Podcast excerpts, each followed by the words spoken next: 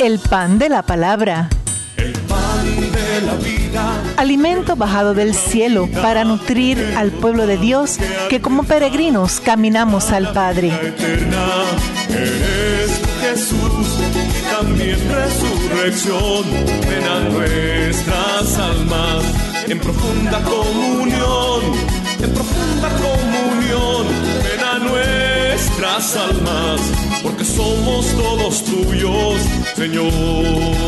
Verdaderamente ha resucitado el Señor. Aleluya, aleluya. Verdaderamente ha resucitado Y el Señor. Vive entre nosotros, aleluya. Verdaderamente ha resucitado el Señor.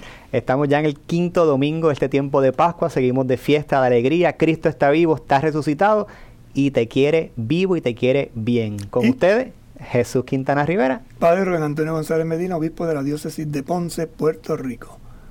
Ciertamente una experiencia hermosa de la Pascua y en este tiempo la alegría de saber que hay hombres y mujeres que peregrinando en la fe se encuentran con Jesús, transforman su vida y sirven con alegría. Así se construye la iglesia, una iglesia guiada, motivada, fortalecida por el Espíritu del resucitado que sirve, ama y se entrega. Ya estamos casi poco más de la mitad del camino de esta cincuentena pascual y vamos con es- iluminados por esas dos grandes lumbreras, por un lado la resurrección de Jesús y el envío del Espíritu Santo en Pentecostés. Y poco a poco la liturgia, las lecturas nos van llevando a esa acción cada vez más presente del Espíritu en la primera comunidad, que es lo que estamos viendo en la primera lectura estos días, y el mensaje contundente de Jesús, yo soy el buen pastor, eh, yo estoy con ustedes, ustedes son hijos de Dios, yo he- eh, les he dado vida, vida en abundancia, recibirán mi espíritu. Estamos en ese misterio pascual, triduo pascual, la Pascua como tal, que se cierra entonces con la fiesta de Pentecostés. Y sobre todo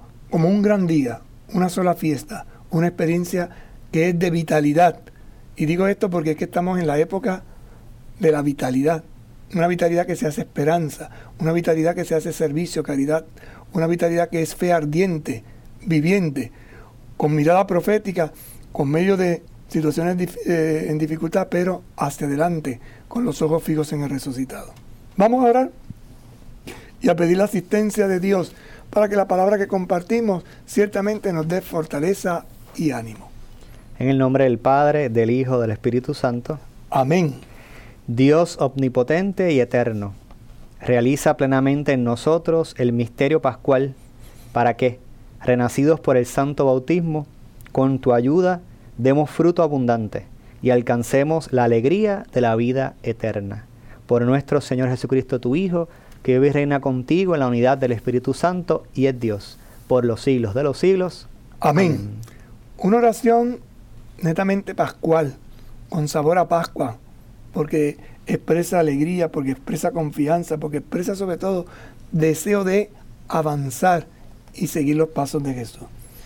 Comienza dirigiéndose al Padre, a quien llama el Omnipotente, el que todo lo puede. Además, el Eterno. Si algo nos ayuda a la Pascua a vivir es que vamos camino de la eternidad. Una eternidad que comenzó ya en el bautismo, porque recibimos esa vida eterna que se planificará en ese encuentro definitivo que tengamos a través de la muerte, pero que nos hará entrar en esa dimensión nueva, en ese cielo, utilizando una palabra muy común para nosotros, que no es otra cosa, sino el abrazo amoroso de Dios en quien se, vuelve, se envuelve, nos llena y nos abraza en su totalidad. omnipotencia y eternidad que tienen ese sabor pascual porque antes de la revelación del Dios de Israel, antes de la revelación de Dios a nosotros, antes de Jesucristo, pues los dioses parecían todopoderosos, menos en el asunto de la muerte. Entonces quedaba un gran poder que nadie podía vencer. Sin embargo, nuestro Dios omnipotente, que todo lo puede, que todo lo logra, que todo lo alcanza, nos promete incluso poder vencer la muerte, no nosotros, sino Él en nosotros. Y acercarnos lo que ¿verdad? parecía como imposible para una criatura física limitada, material, que es la eternidad. Así que es el gozo de saber de un Dios que todo lo puede y que nos ha alcanzado y ha puesto a nuestra mano la eternidad, vivir con Él para siempre. Y fíjate que la, la oración continúa haciendo hincapié en el presente. Realiza, Ahora, realiza. Pero no, no, no un chispito, No, no, realiza plenamente. ¿En quién?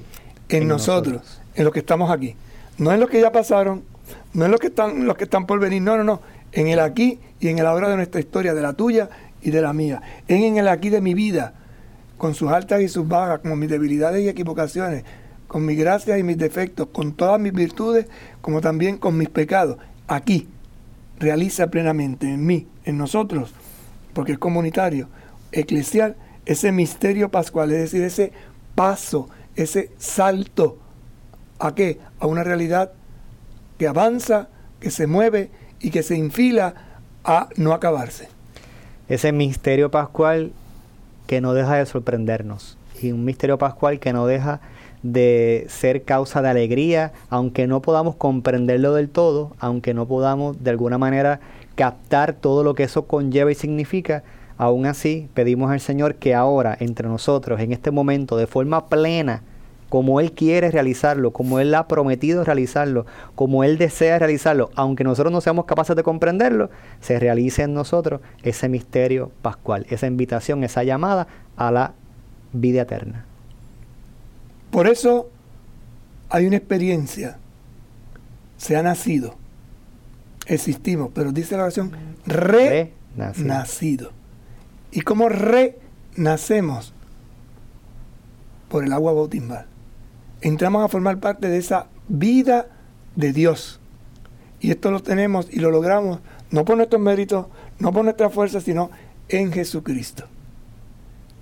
Es el don grande que hemos recibido de la vida, únicamente superado por el don de poder obtener, alcanzar la salvación, ¿verdad? Siempre eh, desde el punto de vista humano, físico, material, la vida es el gran don que Dios nos ha concedido. Sin embargo, por encima incluso de la vida física en este mundo, poder poder alcanzar y vivir la vida nueva, la vida eterna, la vida con Dios para siempre. Es lo que llamamos la gracia. La gracia no es otra cosa sino la experiencia de sentir el amor de Dios en su gratuidad, que no me excluye, sino que me incluye. No que me aparta, sino que me acerca. Y esto lo tenemos o lo hemos logrado en Jesucristo, por Jesucristo y con Jesucristo. Hermosa oración que además da un paso más adelante, porque es súplica, con tu ayuda, ya que hemos renacido por el bautismo, con tu ayuda, demos fruto abundante. Es decir, que no seamos estériles, que no nos quedemos secos, sino todo lo contrario. Esa gracia que actúa en nuestros corazones, esa vida divina, se multiplica a través de que de las acciones buenas que realizamos en el aquí, en el ahora de nuestra historia, especialmente atendiendo y ayudando a los más pobres a los más necesitados. Y una vez más con una palabra, con una frase corta, directa, sencilla, nos introduce en lo que va a ser el Evangelio de hoy. Jesús se presentará como la vid. Entonces dice, nosotros con tu ayuda podremos dar fruto. Esos sarmientos unidos a la vid que es Jesús, que seamos capaces de dar fruto. Porque se realiza plenamente en nosotros el misterio pascual, porque hemos sido renacidos por el bautismo, porque contamos con tu ayuda, entonces podemos dar fruto y fruto abundante. Y volvemos otra vez, no es un poquito. Si no. Esta es la clave. En Jesucristo no solo trae vida, Jesucristo trae vida abundante. No produce solo fruto, produce frutos abundantes. Porque vence el mal, porque vence la tristeza, porque vence todo aquello que me destruye a ti y a mí en esta, podríamos decir, gran lucha, en este gran combate, en este diario vivir que a veces pues nos tumba, nos deja medio heridos, nos desanima, pero con el poder y la fuerza del Señor seguimos avanzando, seguimos sin miedo. Con la ayuda de Dios, dando fruto abundante, sigue la oración, alcanzamos la alegría de la vida eterna. Me, me llama la atención que no dice alcanzamos la alegría en la vida eterna, como que el momento en que alcanzaremos esa alegría será cuando estemos ya en la vida eterna. Si no, volvemos al presente, a la hora. Ya en este momento, ya en este tiempo, ya en este tiempo pascual, en este tiempo de gracia y bendición, poder alcanzar esa alegría, comenzar a saborear esa alegría que va a ser plena y completa y perfecta cuando estemos en la vida eterna, pero ya desde ahora, lo mencionábamos hace varios domingos atrás, el, el ya, pero todavía no, que podemos gozar de la alegría de la vida eterna, aún estando aquí, podemos participar de los misterios pascuales y sentirnos salvados en Jesús, aún aquí, que podemos contribuir con la obra de la salvación, aún aquí, porque vamos poco a poco avanzando en buena dirección, en ruta hacia la salvación. Y lo que insiste también la oración interesante, que lo realice en plenitud. Y que lo realice en plenitud no solo en mí, en el nosotros. Y este nosotros habla de la iglesia, de una comunidad de fe. Una comunidad de fe que me ha aceptado, me ha acogido. Y en ella es que yo he renacido. Yo no renazco solo. O sea, el bautismo me viene dado desde la iglesia, por la iglesia. Es mi madre, es la comunidad, la que ciertamente tiene esa misión y esa tarea, para que a su vez, con la ayuda del Señor, yo produzca fruto. Y volvemos entonces a la plenitud abundante. Y no solo nos quedemos ahí, sino que alcancemos algo mucho más, que es que la alegría, porque esto todavía como que no acabamos de entenderlo, que no vamos a tener alegría plena, sino en ese encuentro definitivo con el Señor. La oración tiene como esos énfasis, ¿verdad? Eh, eh, el omnipotente realiza en nosotros plenamente en el, por el santo bautismo ese fruto abundante que nos dará la vida eterna. Todo es en abundancia, todo es grande, todo es eh, la, la, copa rebosa, porque el Señor que todo lo puede, que es eterno, que tiene un plan perfecto, no desea darnos una migaja, no desea darnos un pedacito, desea darnos todo. Todo el pan. ¿Qué es todo? todo. Es interesante porque es, es la totalidad. Y no para un ratito, es para siempre, Para siempre. Porque esto es la eternidad. Nosotros todavía como que no acabamos de captar del todo, ¿verdad? Lo que es la eternidad y pensamos que la eternidad pues es un ratito, una cosita así. Yo estoy hablando con una persona y me dice, ¿cómo será el cielo? Estábamos comiendo como esta mesa. Me dice, ¿cómo como esta mesa? Mira, aquí hay variedad de personas, aquí hay variedad de alimentos, aquí hay variedad de qué. Y, yo, y debe ser tan bueno que nadie ha vuelto para atrás. nadie ha vuelto. Una vez que in- inician el camino, solo vino a unos a anunciarnos que nos vendría a buscar. Exacto. Así que miremos al futuro con esperanza, miremos el proyecto de Dios desde la abundancia, desde lo que Él nos quiere ofrecer. Y aunque pasemos momentos difíciles, miremos al futuro, porque el futuro es mucho mejor que lo que tenemos en este. Y mira que el presente también tiene sus momentos buenos y agradables, ¿verdad? Pero eso planifícalo. Ábrete de todo corazón. Déjate guiar por el Señor y experimentarás, como dice, la verdadera alegría. Pausamos y en breve regresamos con ustedes. El pan de la palabra. El pan de la vida. Luz y guía para nuestros pasos en el caminar. Con ella la iglesia reza, habla, piensa, discute, se busca la voluntad de Dios. resurrección, ven a nuestras almas en profunda comunión, en profunda comunión, nuestras almas, porque somos todos tuyos, Señor. El pan de la palabra. El pan de la vida, Alimento bajado del cielo para nutrir al pueblo de Dios que como peregrinos caminamos al Padre. eterna, eres Jesús, y también resurrección, ven a nuestras almas en profunda comunión, en profunda comunión, ven a nuestras almas, porque somos todos tuyos, Señor. Estamos en este quinto domingo de Pascua y la hermosa oración habla de esa alegría profunda que se exterioriza también en el salmo que nos propone la iglesia para este domingo. Te alabaré, Señor, en la gran asamblea. ¿Cuál es esa asamblea la que dominicalmente se reúne como pueblo? ¿Para qué? Para eucaristizar. ¿Qué es eucaristizar? Dar gracias a Dios por los beneficios recibidos. Por eso este salmo es muy interesante. Y la antífona nos dice, te alabaré, Señor, en la gran asamblea. Cumpliré mis votos delante de los fieles. Los pobres comerán hasta saciarse, y los que buscan al Señor lo alabarán. Que sus corazones vivan para siempre. Todos los confines de la tierra se acordarán y volverán al Señor. Todas las familias de los pueblos se postrarán en su presencia. Todos los que duermen en el sepulcro se postrarán en su presencia.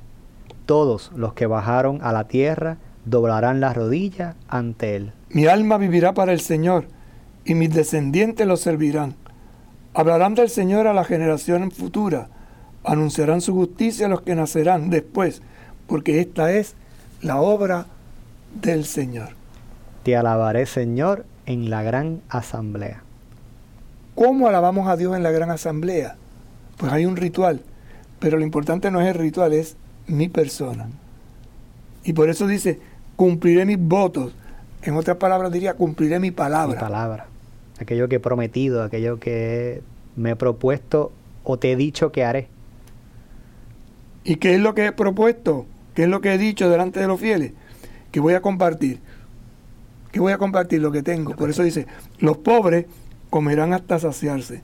Y los que buscan al Señor lo alabarán. Es decir, nadie se irá con las manos vacías. Hace unión ¿verdad? entre la ayuda material, física, corporal y la alabanza y la vida espiritual. Entonces, ¿cómo cumplo mis votos no atendiendo a los pobres? ¿O cómo cumplo mis votos solamente dedicándome a la oración? Pues, pues no. Este hombre o mujer de fe está muy claro. Dice, yo cumpliré mis votos delante de, los fieles en la gran asamblea porque seré capaz de compartir lo que tengo con el que no tiene y al mismo tiempo seguir dándote culto y adoración. Entonces la, la, combinación, ¿verdad? De ese binomio cristiano de, por un lado, la vida espiritual y la vida material, que es imposible desligarla o separarla, sino que están siempre hermanadas. Y eso se convierte en eternidad. Por eso dice, que sus corazones vivan para siempre. Si vive para siempre, porque están en la eternidad. ¿En la eternidad? ¿Qué, ¿Qué, no los destruye? La muerte. ¿Qué es la muerte? Todo lo contrario a lo que dice aquí. El egoísmo, que no le doy nada a nadie. El no compartir, en encerrarme en mí mismo. En quedarme en mis cosas, olvidándome de los que me rodean. ¿Qué corazones vivirán para siempre? Tanto el de los pobres que reciben el acompañamiento, la guía, lo necesario, la ayuda. Y entonces ven la mano, el rostro de Dios a través de aquellos que se acercan y le ayudan, y también aquellos que buscan al Señor, que lo alaban, quienes también con su alabanza, con su obra de caridad, con su servicio, con su acompañamiento, con su ayuda, también entonces alcanzan la eternidad, unos y otros. Porque decíamos en la oración, es en plenitud, es en abundancia, es para todo y toda aquel que desee seguir este camino. Por eso dirá, todos plural, los confines de la tierra, los de los últimos, se acordarán. ¿Y qué pasa? Volverán al Señor. Conversión. ¿Por qué? Todas las familias de los pueblos se postrarán, harán un rito. Uh -huh. Si usted mira la Eucaristía, eso es lo que hacemos, ¿no? Pedimos perdón, conversión. Se postrarán, adoración. Expresarán, alabanza. Si usted mira el ritual de la Eucaristía, va en esa línea, ¿no? pedimos perdón, alabamos a Dios, le adoramos, pero lo hacemos ¿dónde? En su presencia. Una presencia que lo llena todo, una presencia que lo transforma todo, una presencia que hace que nuestros corazones se unan, porque estamos unidos en un solo corazón y un solo espíritu. Esa es la experiencia de la resurrección. El, la postración, ¿verdad? Ya hablaba el otro día con alguien, el, el, ponernos de rodillas no es un gesto natural, en el sentido de que nosotros no estamos hechos para estar de rodillas. Nuestras rodillas no están diseñadas biológicamente para estar de rodillas. Sin embargo, desde siempre y en muchas culturas y religiones ha sido un signo, ¿verdad?, de, de adoración, de reconocer. Hay un poder más grande que, nosotros, hay una fuerza por encima de nosotros, hay alguien que nos es superior y a quien nosotros en gratitud, en reconocimiento, en alabanza, en, sinceridad decimos, yo no me, me postro ante ti porque sé que eres tú, como decíamos en la oración, el omnipotente, el eterno, el que si alguien puede incluso alcanzarnos la eternidad, eres tú. Por lo tanto, yo aquí, en humildad, en reconocimiento, me postro ante ti. Y, y me abajo, ¿verdad? Me, me humillo, eh, me, me, hago pequeño delante del grande, delante de Dios. Y vuelve lo mismo. Todos los que duermen. ¿Quiénes son los que duermen en el sepulcro? Los muertos. Los muertos. Por lo tanto, dice que se postrarán, recuperarán la vida. Exacto. Si no, ¿cómo se van a postrar? Todos los que bajaron a la tierra doblarán la rodilla ante Él. ¿En señal de qué? De adoración. ¿En señal de qué? De que le reconocen como el Señor, como el que está por encima de nosotros. Lo que no estamos invitados a hacer, como tú decías, ¿verdad? De una manera normal, se convierte en un signo bien expresivo. Por eso, una de las frases que hemos escuchado muchas veces de algunos de los santos, ¿verdad? Un hombre no es más grande, sino cuando está de rodillas. Postrarse reconocer su debilidad, su vulnerabilidad, en otra palabra, su pobreza. Ante Dios me postro. Ante esa expresión delante de toda la asamblea, ante esa procesión de multitud venida de todos los confines de la tierra, de todas las familias, incluso de aquellos que ya han fallecido y que se levantan ahora para postrarse ante el Señor, este hombre mujer de fe dice, por eso mi alma vivirá para el Señor y mis descendientes lo servirán. No solamente yo, sino que los de mi casa, no solamente yo, sino aquellos que forman mi grupo más íntimo, mi familia, mis descendientes, los que a través de mi testimonio también han visto y han escuchado y han contemplado y han experimentado las maravillas de Dios, también lo servirán. Y fíjate que cuando dice mi alma, está hablando de la interioridad. No es simplemente lo externo, no es simplemente lo que se ve. No, no, no. Es algo mucho más profundo. Es desde mi interior, desde lo que yo soy de verdad. Ese es el que se ha de postrar, ese es el que se ha de adorar. ¿Para qué? Mis descendientes, viendo eso, les sirvan. Es un impacto, ¿no? Porque de lo contrario se puede quedar en un rito, en una, una, expresión de afuera. Si eso no tiene espíritu, no tiene vida, pues uno se da cuenta y dice, ah, eso es baba lo que está haciendo, por decirlo de alguna manera, ¿verdad? Y añade entonces, hablarán del Señor, lo comunican a las futuras generaciones. ¿Qué van a decir? Anunciarán su justicia a los que nacerán después. Porque esta es la obra del Señor. ¿Qué es anunciar la justicia? Anunciar el bien común. ¿Y cuál es la obra que Dios quiere? ¿Cuál es la obra del Señor? El bien común, que se haga bien a toda la gente, la bondad, que es como una fuente. Lo que me va a llevar a la eternidad es la bondad. Lo que me va a impedir llegar a la eternidad es la maldad. Por eso el justo obra con verdad. El justo, el justo obra en la bondad. Y decimos, fulano de tal es bondadoso o fulano de tal es un maldoso. Bendito aquel, maldito aquel. Y ahí está la lucha otra vez. Si lo leemos, ¿verdad? De, atrás para adelante, ¿cuál es la obra del Señor? Que haya justicia, que haya paz, que se busque el bien común, que se trabaje y se, ¿verdad? y se atienda al necesitado, que se anuncie y se hable acerca de las maravillas de Dios, que se eduque, que se evangelice. Y no nos quedemos solamente con la parte religiosa, sino que el que no tenga lo necesario para sobrevivir, cuente con eso. El que esté en una situación injusta, eh, eh, haya justicia. El que carezca de la educación, le llegue, de salud. Así podemos mencionar muchas cosas. Esa es la obra que el Señor quiere. Esa es la obra del Señor. Por eso la alabanza ante toda la asamblea. Esto que se está realizando no es obra nuestra, sino que es obra del Señor. Nosotros somos colaboradores de esta obra que el Señor quiere ir haciendo, que se va realizando ahora, pero que va hundiendo sus raíces en la eternidad. Por eso mi alma, mi espíritu vive. Y como mi espíritu vive, pasa a mis descendientes, porque han visto, porque han escuchado, porque a través de mi ejemplo y del tuyo se ha construido un ambiente sano. Y esto crea que habladuría, no en el sentido negativo, sino esto esto crea, mejor que, más que habladuría, perdón, es, esto crea una narrativa, una comunicación. Y esta comunicación es la predicación. Hablarán del Señor, ¿a quién? A la generación futura. Eso es predicar. Yo le hablo al Señor a la generación futura. ¿Y qué voy a decirle en ese anuncio? Que Dios es bueno, que Dios es justo, que Dios es clemente, que Dios es misericordioso. ¿Por qué? Porque ha tenido compasión y misericordia de mí. Y esta es la obra del Señor realizada plenamente en Jesucristo, muerto y resucitado. Yo como padre, ¿verdad? Tengo dos hijos varones.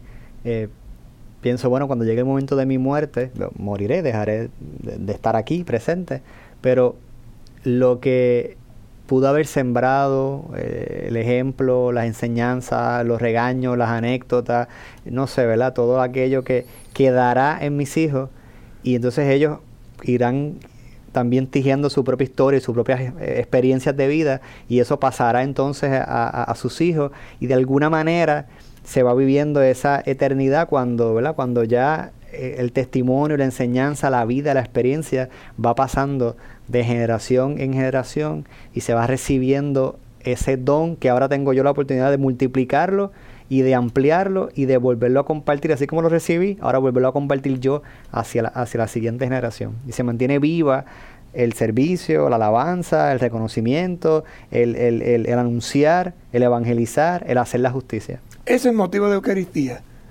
ese es motivo de asamblea, ese es motivo de reunirse. Por eso el domingo es tan importante y sin el domingo no podemos vivir. Pausamos y en breve regresamos. El pan de la palabra. El pan de la vida. Luz y guía para nuestros pasos en el caminar. Con ella la iglesia reza, habla, piensa, discute, se busca la voluntad de Dios. Resurrección, a nuestras almas en profunda comunión, en profunda comunión, ven a nuestras almas porque somos todos tuyos, Señor.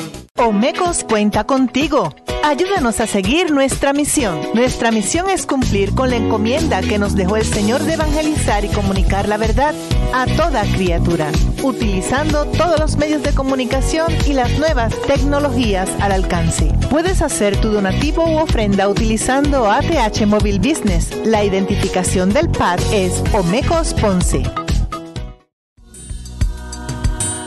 El pan de la palabra.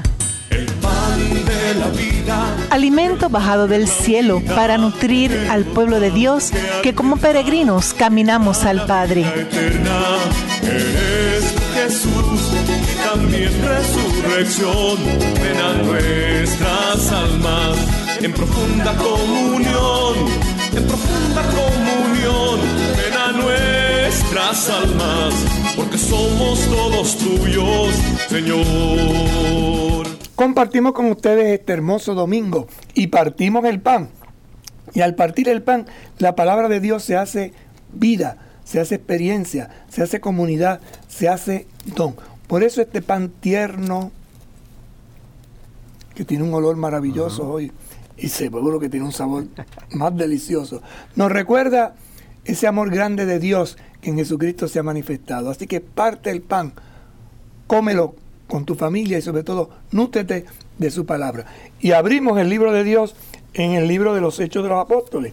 El libro de los Hechos de los Apóstoles es un libro hermoso, sobre todo estos primeros capítulos, porque es un libro que narra la vida de las primeras comunidades y la narra tal cual es. De forma llana y sencilla. No anda adornando sino que va a presentar los problemas para que se den cuenta que desde entonces, como ahora, como en el futuro, siempre surgen pequeñas dificultades entre los hermanos y hermanas que forman comunidad, pero como el Señor se encarga de ir entrelazando y creando una red y unos lazos de unidad. Estamos en el capítulo 9, versos 26 al 31 del libro de Hechos de los Apóstoles. Para entender un poquito esto, recuerden que este capítulo 9 está ya en el verso 26. Por lo tanto, lo que vamos a comenzar a escuchar es que antes ha sucedido algo que brevemente lo reseñaremos ahorita. Cuando Saulo llegó a Jerusalén, trató de unirse a los discípulos, pero todos le tenían desconfianza porque no creían que también él fuera un verdadero discípulo.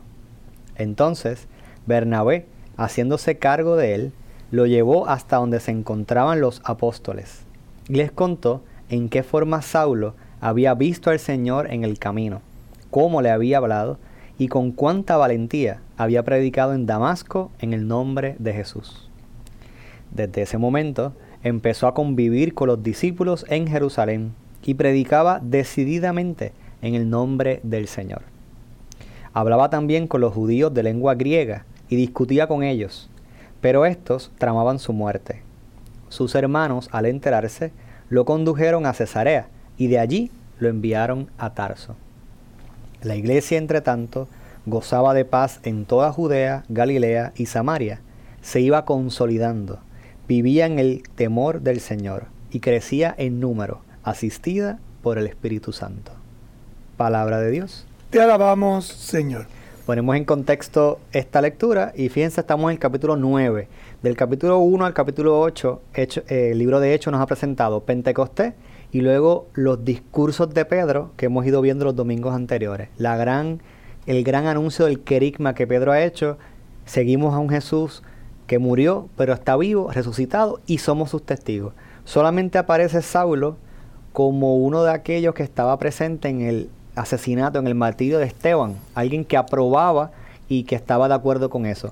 Y lo vimos en el capítulo 9, 8-9, como él se había empeñado en perseguir a los cristianos, en consiguió cartas para denunciarlos y apresarlos, así que era un enemigo ferviente de los cristianos, pero ocurre una conversión, Jesús se le aparece, algo sucede, hay un misterio que envuelve esta figura y quien era perseguidor y atentaba contra los cristianos, ahora de repente aparece en Jerusalén.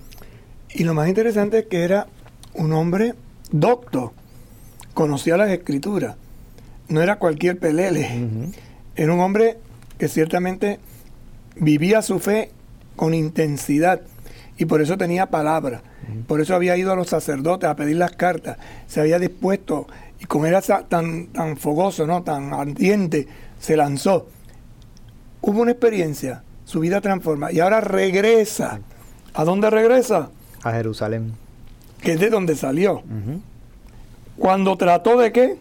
Dice que trata de unirse a los discípulos. Pero yo lo conozco, pero eh, ¿tú sabes qué?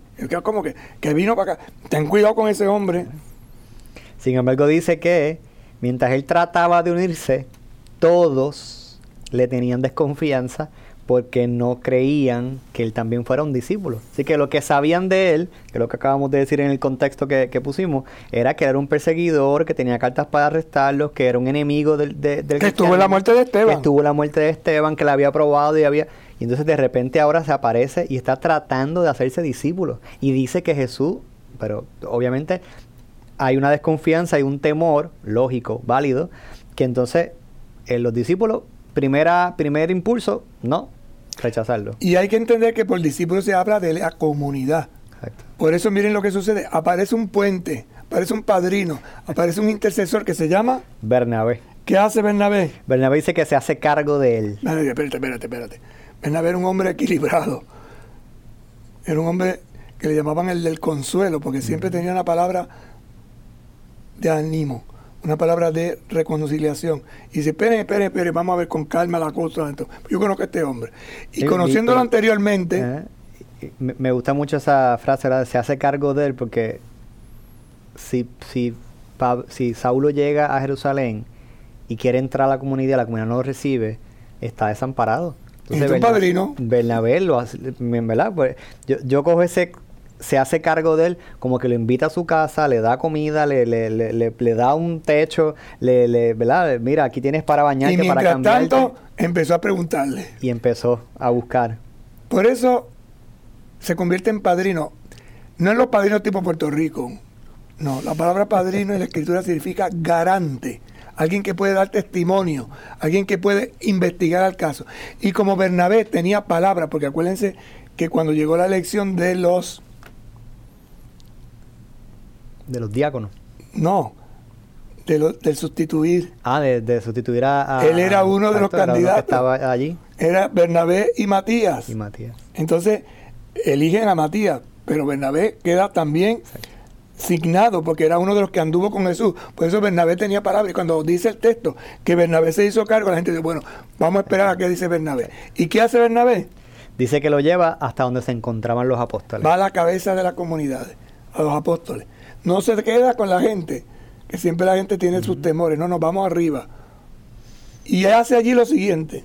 Y allí les cuenta varias cosas. Les cuenta, en primer lugar, la forma en que Saulo había visto al Señor en el camino. él da testimonio. Saulo no habla, él dice, él le cuenta lo que, mira, sucedió esto, y los apóstoles le escuchaban, porque había sido uno de los candidatos a sustituir a Judas.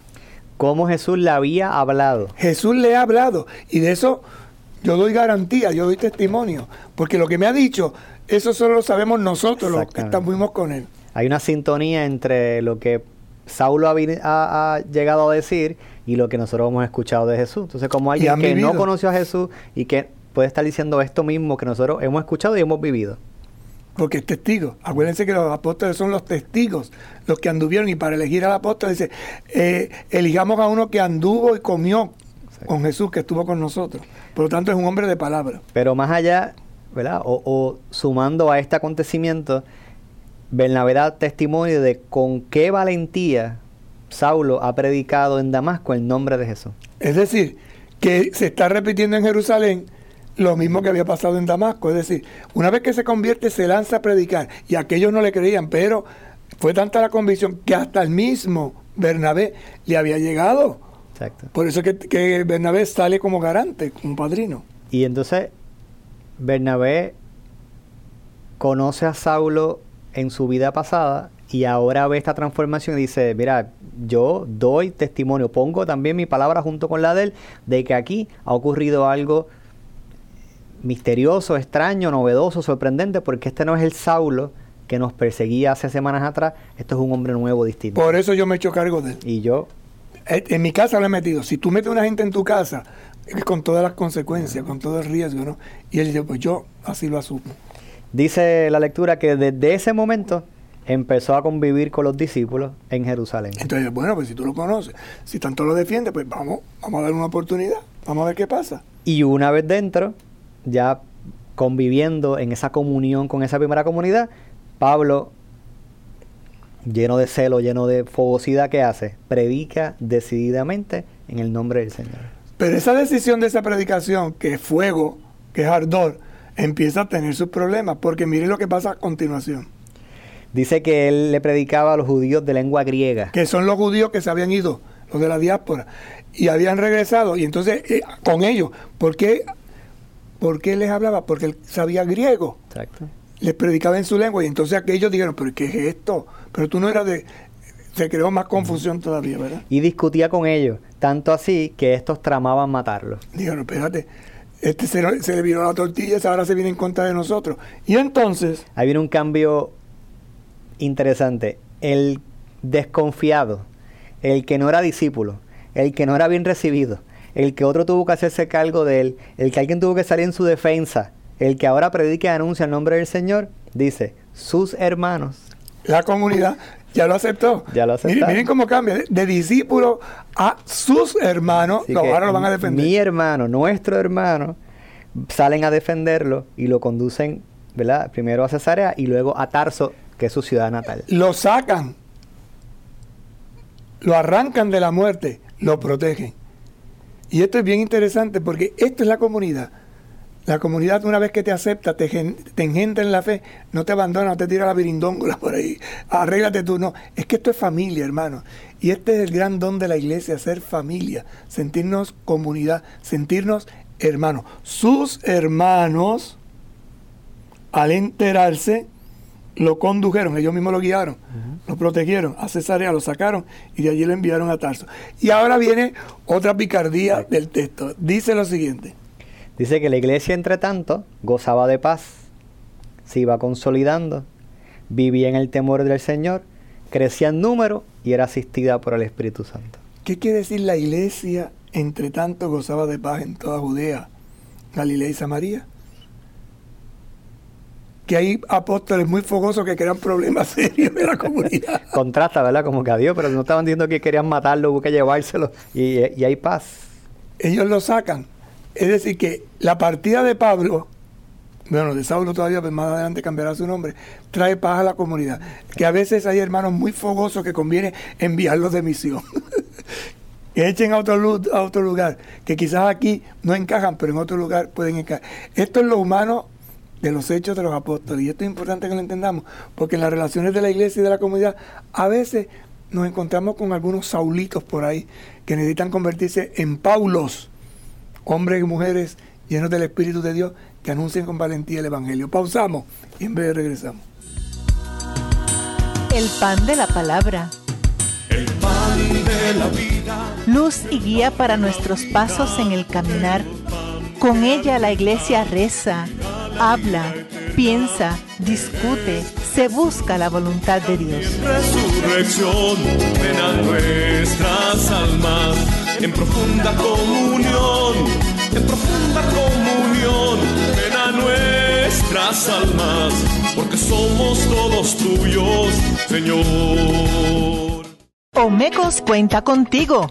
Ayúdanos a seguir nuestra misión. Nuestra misión es cumplir con la encomienda que nos dejó el Señor de evangelizar y comunicar la verdad a toda criatura, utilizando todos los medios de comunicación y las nuevas tecnologías al alcance. Puedes hacer tu donativo u ofrenda utilizando ATH Móvil Business. La identificación del PAD es Omecos Ponce. El pan de la palabra. Alimento bajado del cielo para nutrir al pueblo de Dios que como peregrinos caminamos al Padre.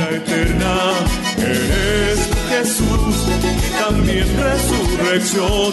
Ven a nuestras almas en profunda comunión en profunda comunión.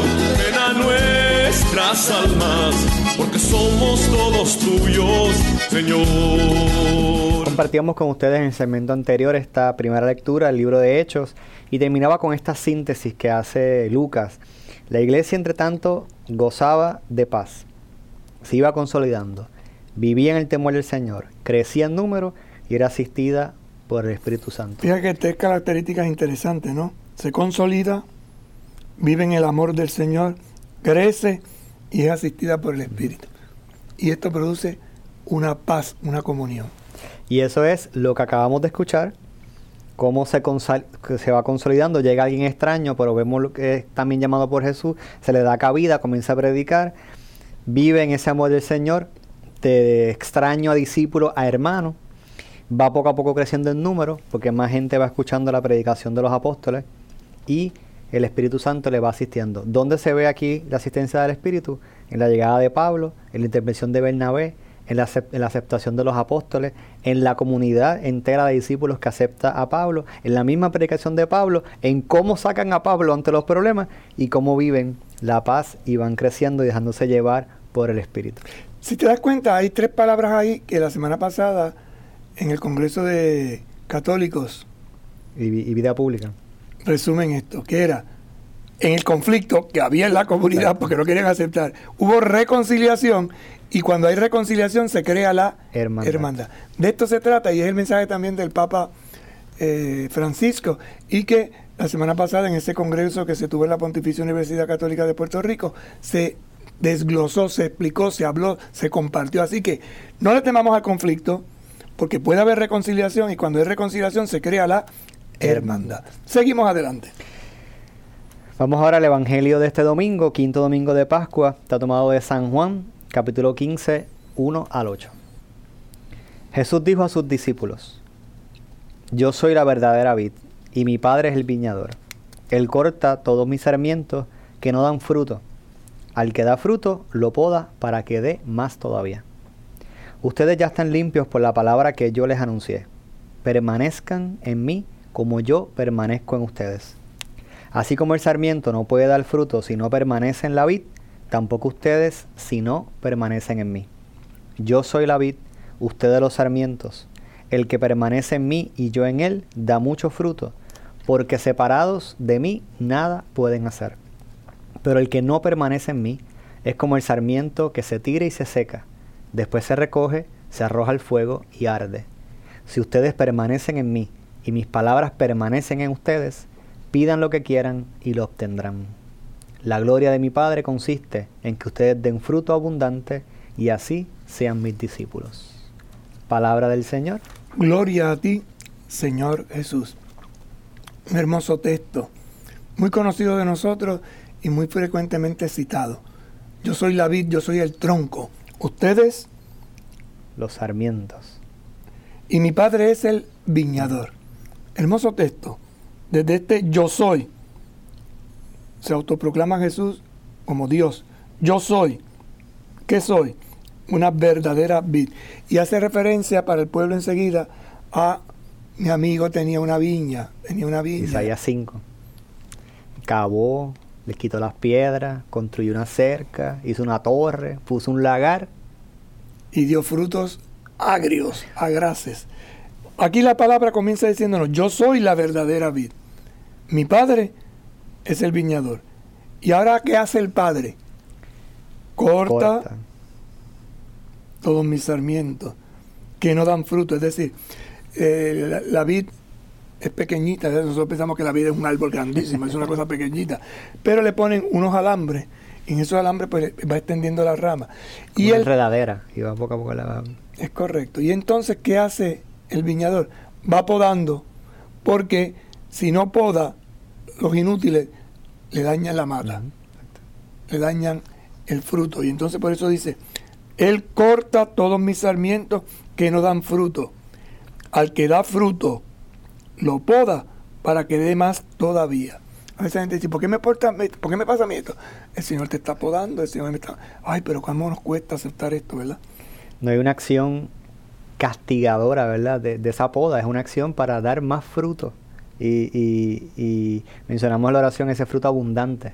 Entonces es in- interesante porque en muchos árboles pasa eso. El, el árbol crece en todas direcciones, pero a la vez que hay una rama que comienza a dar fruto, uno va podando y va limitándole el alcance de la rama, le permite que el, el árbol se concentre en el fruto. Entonces crece más grande el fruto, da más fruto, precisamente por la poda. Si se deja sin podar, no, no se obtiene ese fruto. Así que, Y ese eh, fruto en definitiva es la belleza. Exacto. Si la belleza está en la poda, no dejar eso que crezca ahí a los salvajes. No, no, no. Poco a poco el Señor hace lo mismo con nosotros en nuestro diario vivir, a través de pequeños gestos y pequeñas acciones. Por eso dice, ustedes ya están limpios por la palabra que yo les anuncio. Es decir, que en la medida en que vamos aceptando la palabra, esa misma palabra se encarga de irnos Podando. dándonos forma, ¿verdad? Por eso invita. Dice, permanezcan en mí como yo permanezco en ustedes.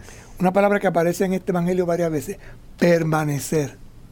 Estabilidad. Establecete en mí. Con otra comparación, yo soy roca. Construye. No dejes que tiemble, no dejes que se caiga, ¿verdad? Permanezcan en mí como yo permanezco en ustedes. Yo no los voy a dejar. Tú me agarras, yo te agarro, nos agarramos juntos. Además, aparece varias veces ese verbo, ¿verdad? Permanecer. Entonces aquí permanezcan, es una invitación, es, un, es una instrucción, es, es una, eh, eh, ¿verdad? Una guía que el Señor le da. Es una decisión libre que se toma. Pero al mismo tiempo dice, porque yo permanezco con ustedes, es una afirmación. Yo te invito a que permanezcas, pero ya yo, ya yo permanezco. Entonces, la opción de permanecer ante la fidelidad del que ya permanece y está presente y ha dicho que seguirá presente, te invito a ser fiel porque yo soy fiel porque contigo. yo soy fiel. Entonces sigue diciendo, así como el sarmiento no puede dar fruto si no permanece en la vid, ustedes no dan fruto si no permanecen en mí. Si te desgajas, te mueres. Si te separas, te mueres. Necesitas permanecer unido a mí. Ya ves, otra vez, permanece, permanezca. Fuega, permanezcan, permanezco, permanece, permanece y sigue. Ta, Sí. ta, ta. Es machacueramente. Y dice, ¿por qué lo dice tanto? Exacto. Ah, porque es lo que más nos cuesta. Esa- esas próximas tres veces que aparece el permanece, aparece como ¿verdad? la conjugación, como algo que se extiende en el tiempo. Yo te invito a que permanezca, yo permanezco. Ahora, el que permanece, pues implica que lleva un tiempo, que está dejándose crecer, dejándose nutrir. El, el sarmiento, si no se separa de la vid, no da fruto. Los frutos, ¿verdad? No se dan junto al, hay que extenderse. Pero eso es un proceso, toma tiempo. No es que uno siembre el árbol y va a tener fruto, sino que poco a poco el cemento va creciendo, se va enredando, va siendo podado, sigue extendiéndose. Y entonces llegará el momento, si permanece unido a la vid, que será capaz de dar fruto. O sea que hay un proceso en el tiempo, una fidelidad que se va materializando en ese fruto entonces que se va a dar. Y fíjate que eso se va haciendo en la medida en que se va distanciando. Es decir, aunque estés distante, permanece unido a mí.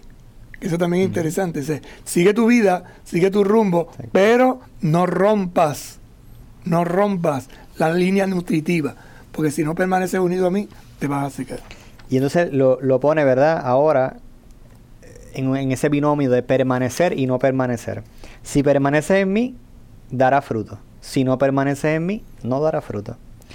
El que permanece en mí y yo en él, da fruto.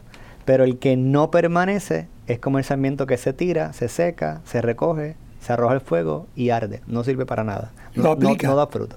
Lo aplica, lo aplica a su persona, ¿verdad? Uh -huh. Y por eso, si, si te unido a mí, eh, si no, eh, o sea, ese tirijala, para poderlo lograr, tiene que estar. Si te vas, te vas a tu propio riesgo. Y no vas a poder vivir porque si no permaneces unido en mí, no vas a tener vida. Y aparece dos veces más este verbo permanecer, ahora en plural. Si ustedes permanecen, ya, ahorita era permanece, perma, ¿verdad? Quiero que per, per, eh, permanezcas, Personal. yo permanezco, pero ahora es en plural. Si ustedes permanecen y además reciben también esa abundancia de la palabra que le he dado y mis palabras permanecen en ustedes, entonces piden lo que quieran y lo obtendrán. Pidan invitación. Uh -huh.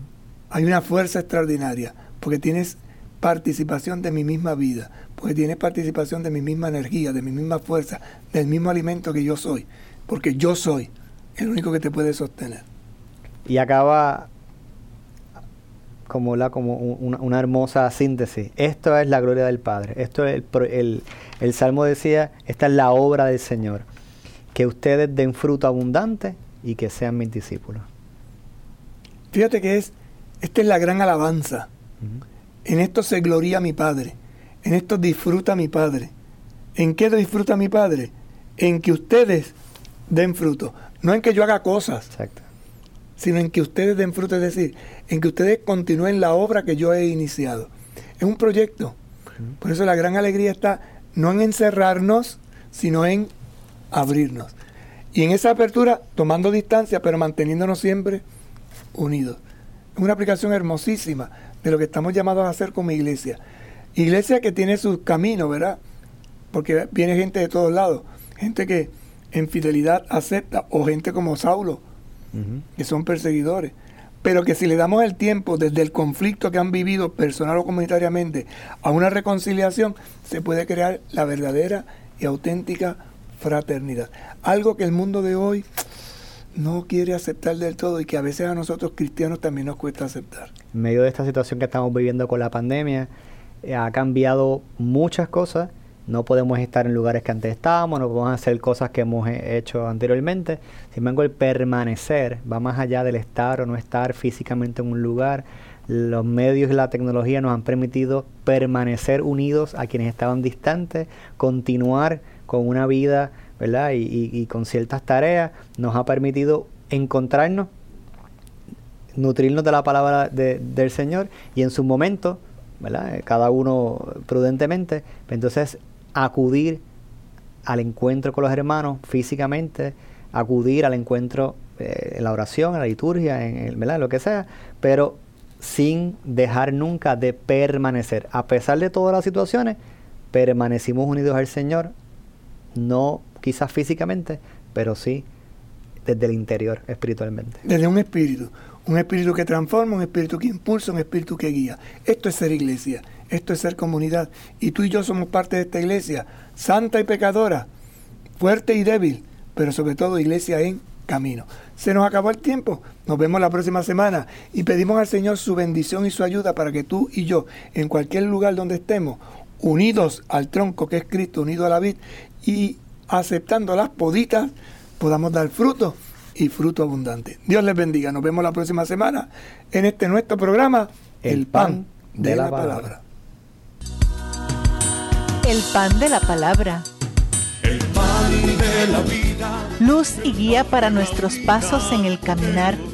Con ella la iglesia reza, habla, piensa, discute, se busca la voluntad de Dios. Resurrección, ven a nuestras almas en profunda comunión, en profunda comunión, ven a nuestras almas, porque somos todos tuyos, Señor.